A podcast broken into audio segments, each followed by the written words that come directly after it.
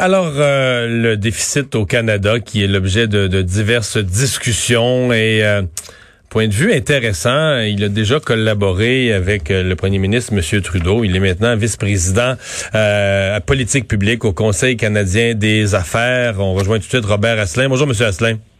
Bonjour, M. Dumont. Et bon, euh, vous posez des questions sur euh, l'état actuel du déficit euh, qui est en train de se creuser.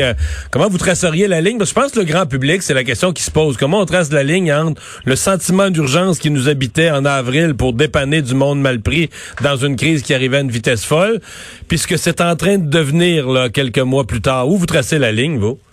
Ben, c'est ça, la bonne question, M. Dumont. Dans le fond, on a creusé un gros trou avec la crise économique Là, on est en train de remplir le trou. Le déficit a aidé à remplir ce trou-là.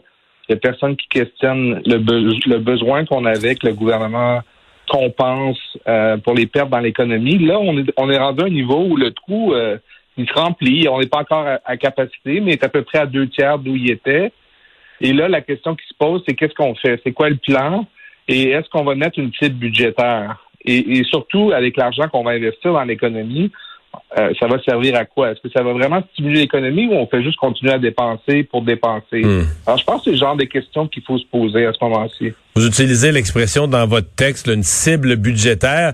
Mais l'impression qu'on a, c'est que présentement, mettons pour quelqu'un comme moi là, qui, qui, suit ça depuis des décennies, j'ai l'impression que j'ai jamais eu aussi peu de repères. C'est-à-dire que, tu sais, autrefois, t'avais d'abord t'avais un budget. Dans le budget, il y avait des prévisions. Tu avais le déficit de l'an dernier, le déficit prévu pour cette année. Là, euh, bon, c'est sûr que la COVID, ça nous amène ailleurs. L'impact économique est d'une envergure sans précédent. Mais on a, on a même plus un budget. Donc, on a l'impression que, moi, je me souviens d'avoir dit en honte avec du monde qui me regardait de travers. En avril dernier. J'ai peur que le déficit va être de 125 milliards. Puis là, aujourd'hui, 125 milliards, c'est une joke. On est rendu à 343 au début juillet. Puis là, on est à 400. Puis là, on commence à avoir des gens qui disent, attention, on va être à 500 milliards. Euh, on n'a plus de, on n'a plus aucune référence. On n'a plus de cadre. On n'a plus de référence. C'est ça le danger. C'est que là, les milliards ne veulent plus rien dire. Et puis, euh, à cause de la grosseur de l'économie, autrement dit, le déficit par rapport à ce que ça veut dire dans l'économie, on a perdu ce, repère-là. C'est le repère qu'on utilise en, en finances publiques et universellement assez bien reconnu. Donc, on dit la dette, par exemple, faut qu'elle soit en bas de 30% je dis un chiffre arbitraire, du PIB, donc du produit intérieur brut qui représente l'ensemble de l'économie.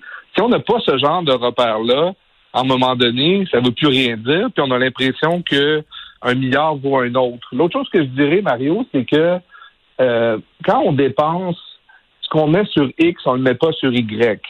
Et, donc, à un moment donné, euh, il y, a un coût d'opportunité qui se perd.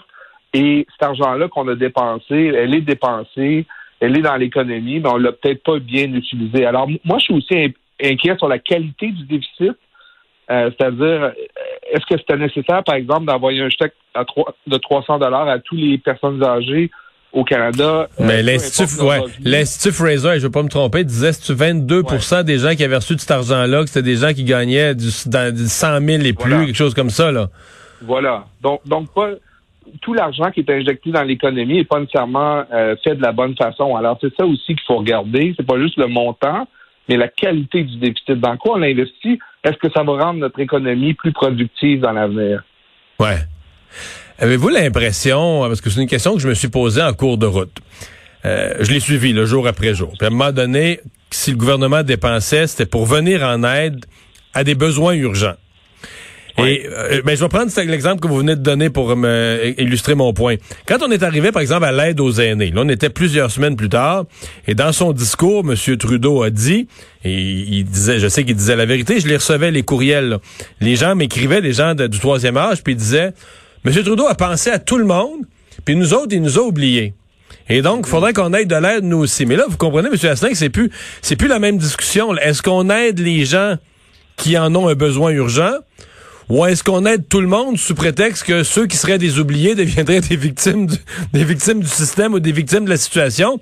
Et là, ça veut dire que le but devient non plus d'aider des gens de pris de, pris de mal pris ou dans une urgence, mais de distribuer tous azimuts de l'argent à tout le monde. C'est plus le même but, ça, là ça, devient un peu du clientélisme politique. Je pense qu'il faut être franc, il faut l'appeler comme euh, les, appeler les choses comme comme elles se nomment. Et donc, Euh, on pense à court terme. Là, il y a quelqu'un au caucus, au cabinet, qui se présente à la table dit ben moi, un tel groupe en a pas eu, faudrait leur en donner. Ben, c'est pas ça. Là, là le déficit, vraiment, c'était encore une fois, si on se rappelle, une crise économique très importante. Oui, il fallait injecter de l'argent, on l'a fait.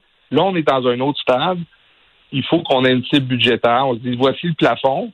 l'argent qu'on va continuer à investir, elle va être vraiment dans le but d'améliorer notre, compétitivité économique, entre autres dans l'innovation, dans la recherche et développement. On va attirer des immigrants pour combler des bons emplois, etc. Ça, c'est une politique économique cohérente.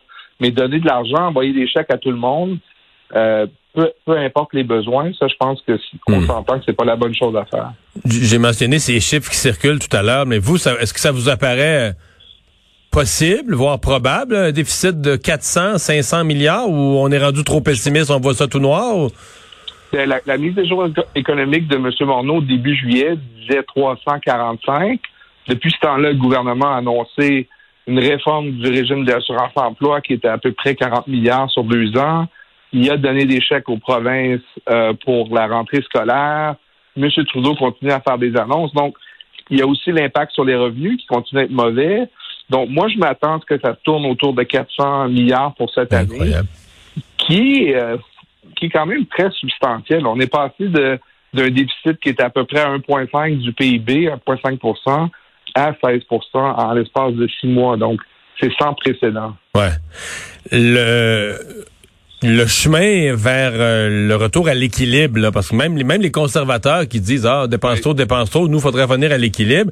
Mais cette semaine, là, Gérard Deltel, au début de la semaine, me disait ben on se donne, on peut pas arriver à ça en bas de 10 ans. Là. Dire, le, déficit s'est tellement creusé. même des gens qui disent on, aimerait mieux pas de déficit, voient pas comment on pourrait revenir à l'équilibre budgétaire en dedans de 10 ans. C'est quoi votre lecture de la situation, vous? Mais tout dépend de la croissance économique. Euh, dans le fond, les déficits, ils diminuent si la croissance économique est plus grande que les taux d'intérêt qu'on paie sur la dette.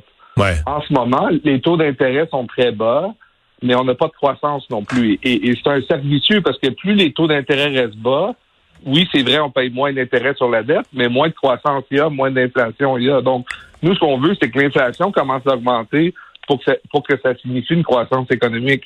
Alors, alors le problème, c'est que si la croissance reste en bas de 2% du PIB par année, ça va prendre du temps maudit à sortir de ce déficit-là. Puis moi, je crois pas, je suis pas un de ceux qui pensent que en ce moment, c'est une bonne idée d'aller dans l'austérité puis de couper des programmes. Euh, ça ferait mal à l'économie. Les gens ont encore besoin d'un soutien jusqu'à temps qu'on sorte de la crise. Donc, comme vous dites, ça va prendre beaucoup de temps. Puis moi, c'est ce qui me fait peur, c'est qu'il n'y a pas de plan de match à long terme, de croissance économique d'abord, mais, mais encore de façon plus importante, de réduction graduelle du déficit dans le temps. Ouais. Vous êtes euh, au euh, dans un, organisme qui s'intéresse bon à l'économie, aux affaires, le Conseil canadien des affaires. Euh, vous avez dû voir passer cette analyse de Bloomberg au début de la semaine, fait près de dix jours, deux semaines là qui disaient, eux, semblaient euh, s'inquiéter de la, du remplacement du ministre Bill Morneau par Christopher Freeland. Ils voyaient le, risque d'un virage à gauche. En fait, leur mot, c'était le, virage à gauche le plus radical des dernières décennies au Canada. S'attendait à un programme de dépenses, bon, au nom de l'équité sociale puis de l'environnement, mais les programmes de dépenses très généreux. Est-ce que vous partagez leur crainte pour le discours du trône et les budgets qui vont suivre? J'ai une certaine crainte. Euh, je pense qu'il faut laisser la chance au courant. Madame Freeland vient d'arriver. Il va y avoir un discours du trône où elle va annoncer, le gouvernement va annoncer des couleurs. J'attends, euh, je présume qu'il y aura un, énoncé économique à l'automne où le gouvernement, encore une fois, va peut-être annoncer des mesures.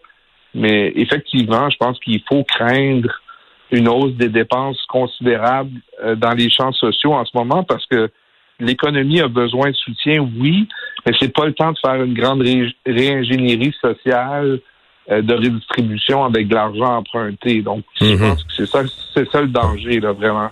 Je retiens votre expression, c'est pas le temps d'une grande réingénierie sociale avec de l'argent emprunté. Je, je vais peut-être vous, peut vous emprunter l'expression. Euh. Robert Asselin, merci beaucoup d'avoir été là. Merci beaucoup. Au revoir. Au revoir. Robert Asselin, qui est euh, vice-président affaires politiques publiques du Conseil canadien des affaires. On va à la pause.